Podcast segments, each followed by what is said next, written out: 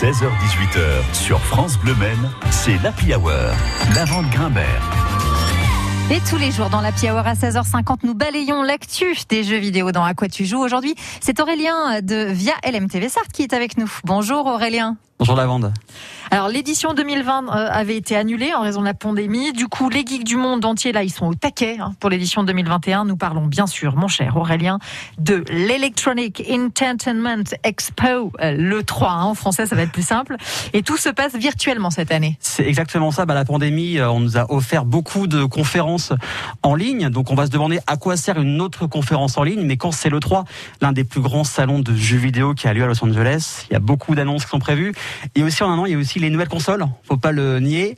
On a une fenêtre de sortie sur les années à venir. Donc, euh, beaucoup de développeurs, de distributeurs. Donc, il y aura Nintendo, il y aura Microsoft. Mais désolé, il n'y aura pas Sony, bon, PlayStation, qui la joue un petit peu solo et qui vont faire une conférence de leur côté cet été. Ah oui, ils se la jouent perso. Et c'est pas la première fois. Hein. Depuis quelques années, ils préfèrent annoncer de leur côté pour que le monde entier ait juste les yeux sur eux, hein, et pas via un événement euh, en ligne. Donc préparez-vous à avoir euh, de nouvelles licences, peut-être la Switch Pro.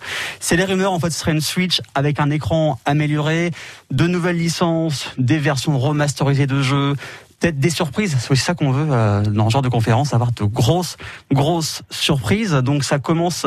Il y a une sorte de pré-show le jeudi soir. Donc c'est le Summer Game Fest. il y aura une émission de deux heures pour préparer le 3, mais le vrai E3 commencera ce samedi. Et, pour suivre tout ça, donc, euh, comment on fait techniquement En gros, vous tapez E3 euh, sur Google, sur YouTube ou Twitch, et là, vous allez trouver tout est là. Il y a aussi des gros YouTubeurs, des gros streamers qui vont euh, communiquer là-dessus et faire des streams et des émissions en direct avec le 3. Donc, Rassurez-vous, vous pourrez regarder de partout, téléphone, PC, même télévision. Et cette année, ce qui est pas mal, c'est que les horaires sont euh, tout à fait vivables oui, pour les euh, Français et les Sartois que nous sommes. Exactement, parce qu'en général, c'était du 2h, 3h du matin en française. Là, on est plutôt sur du 18h, du 20h, du 23h30, grand maximum.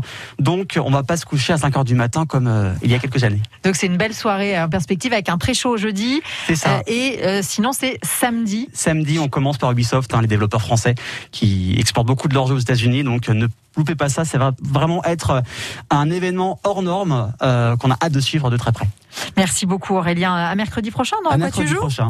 Et je rappelle que vous animez tous les vendredis soirs sur Via LMTV les Sartois du web de 19h à 20h. Exactement.